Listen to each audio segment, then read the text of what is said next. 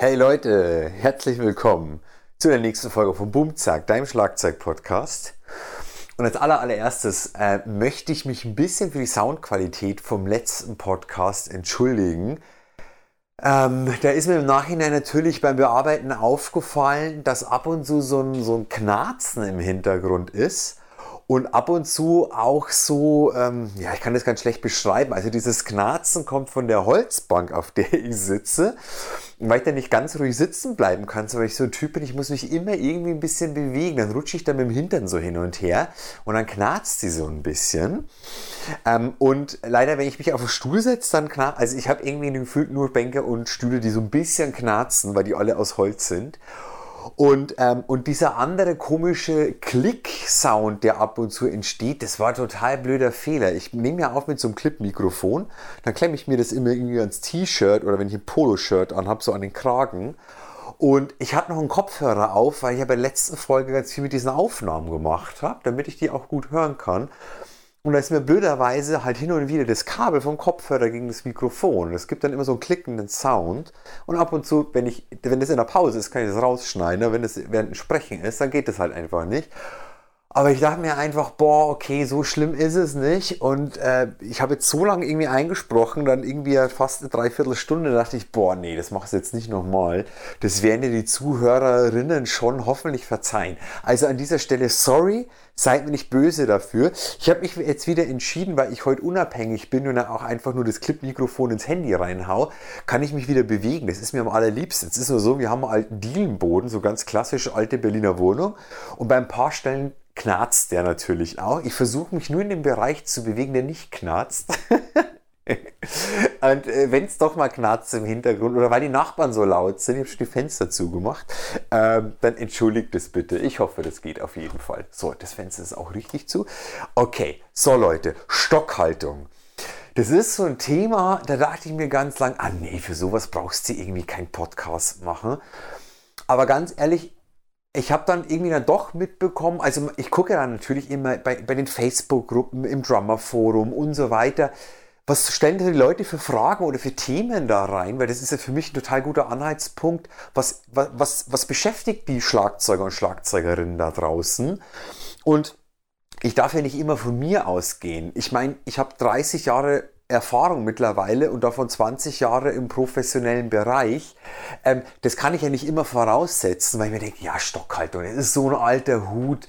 Ey, komm, bah, pff, nee, das interessiert doch keinen Menschen. Ich mache es jetzt mal trotzdem. Ich werde es halt ein paar Wochen später an den Zuhörer äh, praktisch äh, Zahlen irgendwie sehen, ob sich das dann keiner anhört oder ob es die Leute doch irgendwie interessiert. Ich bin mal gespannt. Auf jeden Fall Stockhaltung, das ist natürlich auch so eine völlig eigene Welt für sich letztendlich. Und ich bin ganz ehrlich, als Lehrer, ich bin wahrscheinlich einer der wenigen, die da völlig, wie soll ich das sagen, wenn ich sage, ich lege auf die Stockhaltung keinen Wert, dann stimmt, würde das überhaupt nicht stimmen. Aber ich lasse meinen Schülern, was Stockhaltung angeht, wahnsinnig viele Freiheiten, weil nämlich meine Erfahrung ist, am Anfang, egal ob da ein kleines Kind kommt, sechs, sieben Jahre alt, oder egal ob da eine, eine erwachsene Person im Unterricht vor dir sitzt, 40, 50 Jahre alt, Du bist ganz am Anfang mit so vielen Dingen beschäftigt, einfach richtig diese Trommeln und Becken zu treffen. Ähm, ganz ehrlich, da hat niemand, niemand auch nur drei Synapsen im Kopf frei, sich auch noch um die Stockhaltung zu kümmern oder darum zu kümmern, äh, sitze ich denn mit geraden Rücken? Oder bewegt, wie, wie bewegt sich denn mein Fuß? Oder bin ich verspannt in den Schultern? Und so weiter. Also all diese Dinge, die schon irgendwann auch wichtig werden. Allerdings natürlich auch immer erst ab einem gewissen Level und auch immer erst dann, finde ich, wenn gewisse Herausforderungen anstehen. So den Sound im Hintergrund, wenn ihr gehört habt, ist äh, im Nachbarhaus wird so ein bisschen gebaut. Die sind allerdings seit einer Stunde still. Ich hoffe, dass das auch so bleibt und dass er nicht gleich seine, seine Steinsäge oder was er da hat wieder anwirft. Ähm, okay, also, ähm, genau, das heißt am Anfang, wer kann sich denn wirklich auf die Stockhaltung fixieren?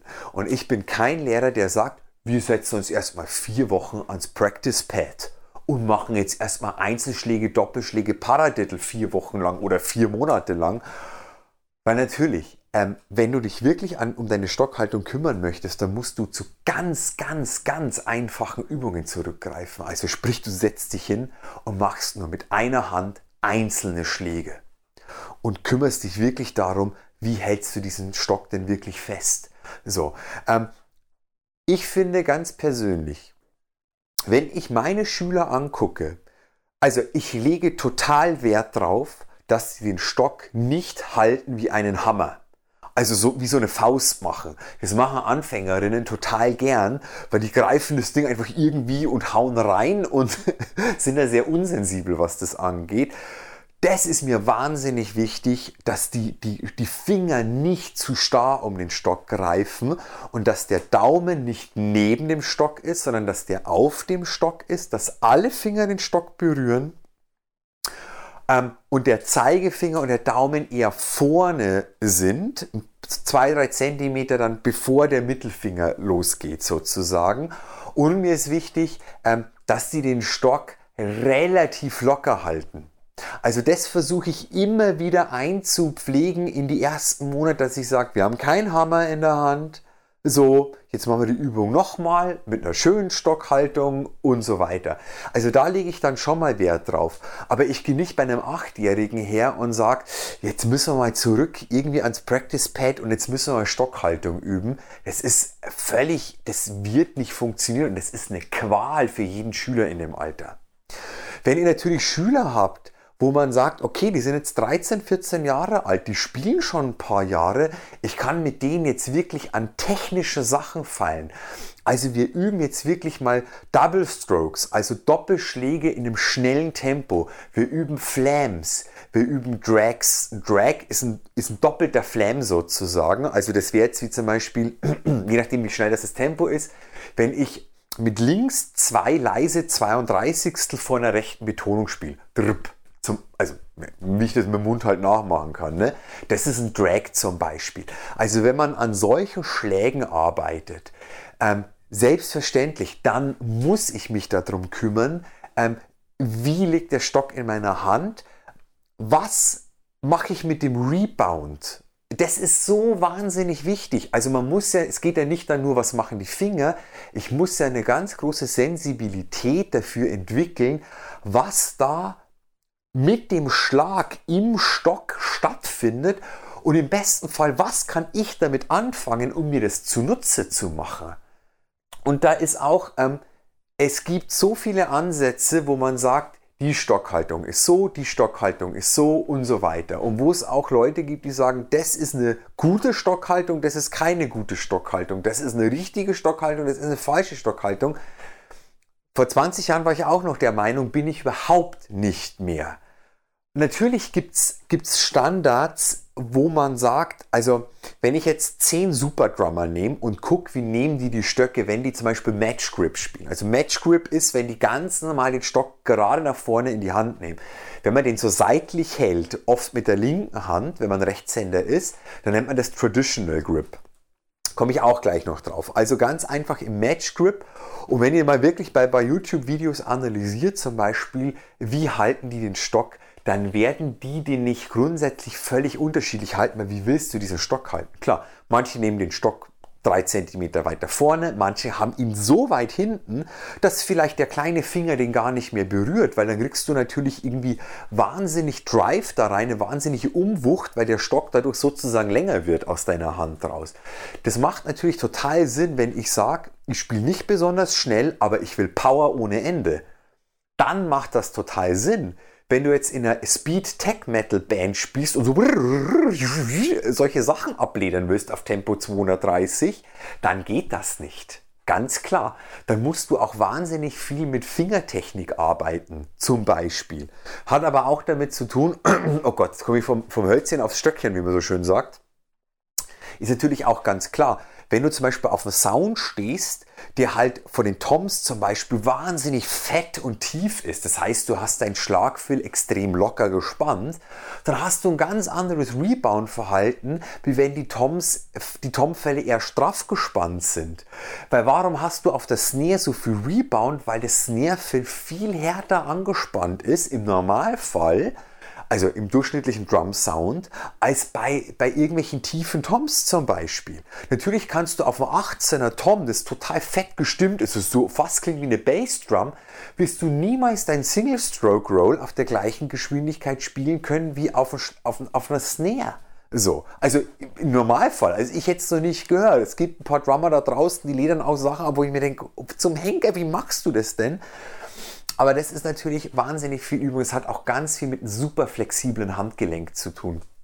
Aber okay, es geht ja hier gar nicht um Bewegung, es geht ja eigentlich um Stockhaltung.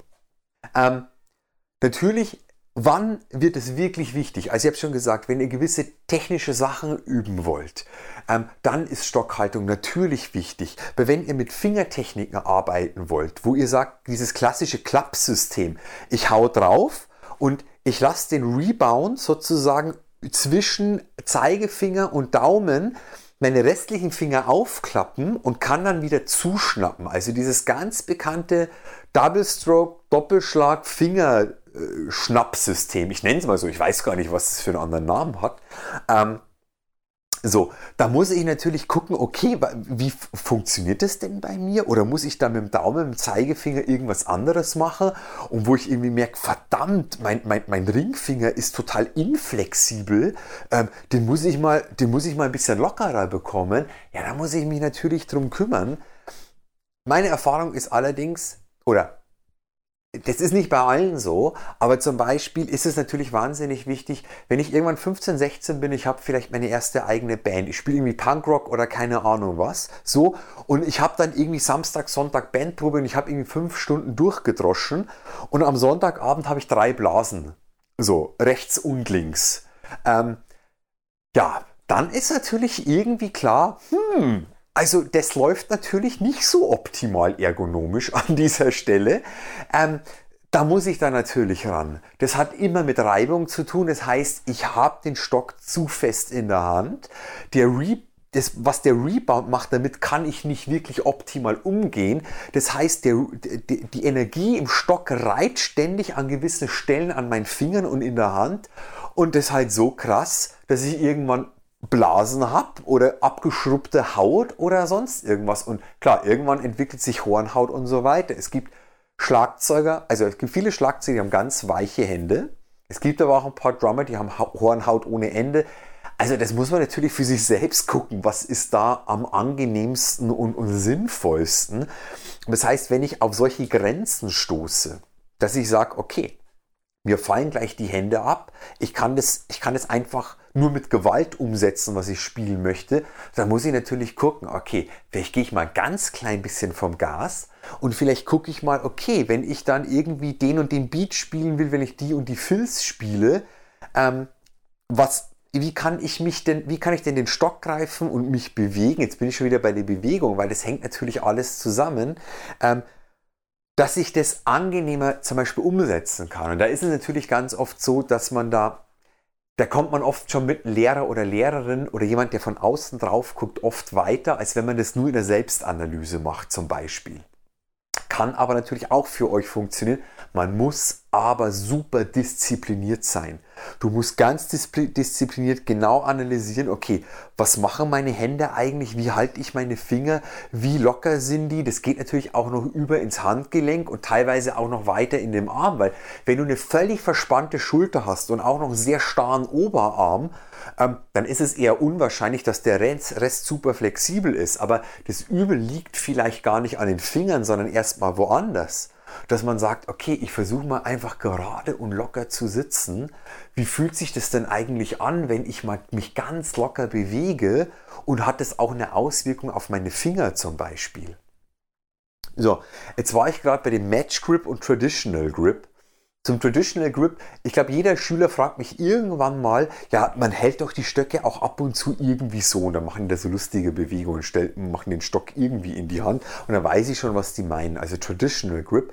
Kleiner geschichtlicher Exkurs für alle, die das gar nicht von euch wissen. Wo kommt das eigentlich her? Man denkt immer, es kommt aus dem Jazz. Ja, die Jazzer haben früher so gespielt. Das ist auch richtig, aber das kommt, kommt von ganz, ganz früher aus Kriegszeiten.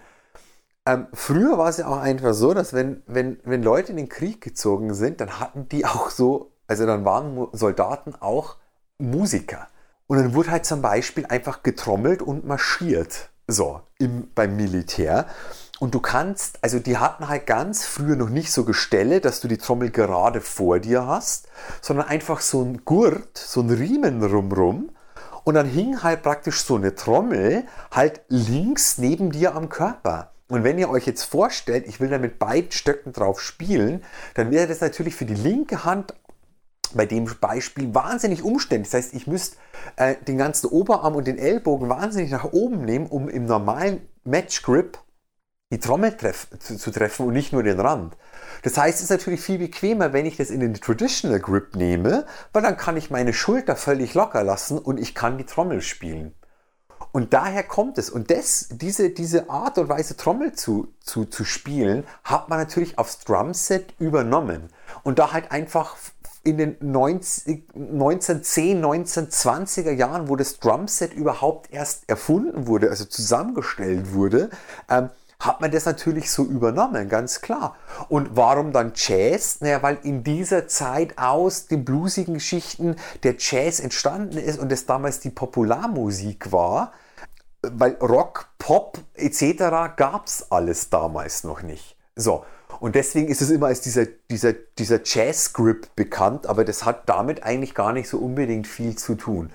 Und es gibt immer noch viele Drummer, Jojo Meyer, ähm, Thomas Lang macht so, macht so und so weiter, wie Nicola Jutta, die einfach diesen Traditional Grip spielen und heutzutage machen das ganz viele einfach, glaube ich, weil sie Bock drauf haben, den Stock auch so zu halten, weil es ein anderes Spielgefühl gibt, weil es eine Herausforderung ist. Ähm, es gibt aber keinen technischen Grund, dass du damit besser Schlagzeug spielst in dem Sinn. Also wenn du Rockdrummer bist, bietet sich sowieso überhaupt gar nicht an. Ich kenne keinen einzigen Rockdrum Rockdrummer heutzutage, der Traditional Grip spielt. Ähm, und, ähm, und du brauchst halt einfach wahnsinnig viel Zeit, das zu üben, dass du in dieser Technik auch einfach gut wirst. Da ich selber diese Technik nicht spiele, kann ich euch zu dieser Stockhaltung überhaupt gar keine Tipps geben, weil das ist, wenn du da Leute ansiehst, da gibt es Leute, die spielen fast nur hinten mit dem Daumen. Das heißt, die, die, die klappen immer das, den Unterarm so auf und halten den Stock eigentlich fast nur mit dem Daumen. Und andere zum Beispiel, natürlich, weil der Stock liegt dann unter dem Daumen und geht zwischen Ringfinger und Mittelfinger durch. Und andere spielen halt dann wahnsinnig viel mit dem Mittelfinger zum Beispiel. Single Strokes und so weiter. Ich, Vinny Colaiuta ist so ein Beispiel. Wenn ich mich nicht täusche, nagelt mich bitte nicht fest, aber ich bin mir relativ sicher. Ähm, ich glaube, dass Steve Gadd hingegen einer ist, der ganz viel mit dem Daumen gemacht hat, aber nagelt mich bitte auch wiederum nicht fest. Ähm, aber checkt es einfach mal selber aus. Da kann ich euch aber überhaupt gar nicht sagen, ähm, was könnt ihr da dran irgendwie falsch machen oder besser machen, weil da habe ich einfach keine Erfahrung, will ich mich gar nicht aus dem Fenster lehnen. Aber ich gehe mal davon aus, dass mindestens 98% von euch, die da gerade zuhören, alle im Match Grip spielen, also ne, so wie ich auch Stöcke einfach gerade nach vorne. So, wenn ihr jetzt an dem Punkt seid, ähm, wo ihr sagt, ja, Stockhaltung, mache ich da was richtig und so weiter. Ähm, ganz ehrlich, also wenn ihr Unterricht habt, fragt euren Lehrer oder Lehrerin. Ähm, wenn ihr sagt, ähm, hey, äh, also ich kann gut spielen, für mich klappen die Dinge, ähm, ich habe da kein Problem damit mit, mit der Stockhaltung, mit meinen Fingern, mit meinen Händen, äh, dann ist alles gut. Dann macht ihr normalerweise alles richtig. Dann macht einfach weiter. Ihr werdet vom körperlichen und vom, vom, von der Resonanz, vom Spielen am Schlagzeug ganz genau merken, ähm, wenn es da mal nicht weitergeht, dann müsst ihr an ein paar Stellschrauben natürlich irgendwie mal feilen und dann müsst ihr da sowieso ran. Aber wenn es nicht der Fall ist, dann ist einfach alles super. Und wenn es schon so ist, dass ihr sagt, Mensch, äh, ich, ich, ich, ich laufe seit einem halben Jahr gegen Wände, ich komme über meine, meine Double Strokes über Tempo 170 nicht raus, ich komme bei meinen Single Strokes über Tempo 160, mache jetzt nur Beispiele, also als Sechzehntel gesehen, nicht raus, etc. pp. Ähm, dann checkt, also werdet ihr sowieso mit euren Lehrerinnen auschecken, gehe ich mal stark davon aus, oder wenn nicht, lasst da mal jemanden drauf gucken. Ähm, geht mal zu einem Workshop oder buch ganz speziell einfach mal nur Unterricht für einfach, was weiß ich, für zwei Stunden oder für vier, dass ihr sagt, hey du, ich will nur an meiner Stockhaltung was machen, weil da kann euch eine Person von außen immer viel bessere Tipps normalerweise geben, als ihr das selber könnt. Kleiner Tipp an dieser Stelle nochmal, habe ich vielleicht auch schon mal in einem anderen Podcast erwähnt, Spiegel. Wenn ihr richtig geile Schlagzeugschulen habt, wo ihr Unterricht nehmen könnt, dann hängen da immer mindestens ein, zwei Spiegel pro Schlagzeugraum. Bei einer normalen Schule, ein, Musikschule eher weniger. Weil ihr einen Blick von außen bekommt. Ich hatte früher an meinem Hauptübeset, als ich noch bei meinen Eltern gewohnt habe, halt mit 16, 17 etc., hatte ich irgendwann, lass mich überlegen, ich hatte zwei Spiegel. Ich konnte mir links äh, einen Spiegel an die Wand machen und noch so von schräg links vorne. Da habe ich einfach so ein, so ein Ikea-Regal, habe hinten eine Spanbrettplatte drauf gemacht und habe da Spiegel drauf. Das heißt, als dass ich einmal eher so von vorne das hatte und einmal von der Seite. Und das hilft einfach ungemein, weil du nicht nur den Blick von oben drauf hast, sondern auch von der Seite oder von vorne, von schräg, wie auch immer das gibt euch einfach nochmal ein anderes Feedback, ein visuelles. So, ich mache jetzt mal hier schon mal einen Punkt. Ich muss ja nicht immer über eine halbe Stunde quatschen. Das war jetzt mal mein Beitrag zum Thema Stockhaltung. Also es war natürlich alles relativ allgemein, weil ich kann euch die Dinge ja sowieso nicht zeigen. Dafür gibt es aber tausend YouTube-Videos und so weiter. Ich hoffe, es hat euch wieder ein bisschen Spaß gemacht, es hat euch unterhalten, vielleicht hat es euch sogar irgendwo was gebracht. Wenn ihr doch noch explizit genauere Fragen dazu habt, schreibt mich immer gerne an boom-zack.gmx.de oder über Facebook, Instagram, whatever, meine eigene Homepage andreas-schneid.de. Guckt da gerne mal drauf. Sind auch ein paar Videos von mir und die CDs, auf denen ich gespielt habe und so weiter. Cool, Leute, alles Gute soweit. Bis zum nächsten Mal. Euer Andi.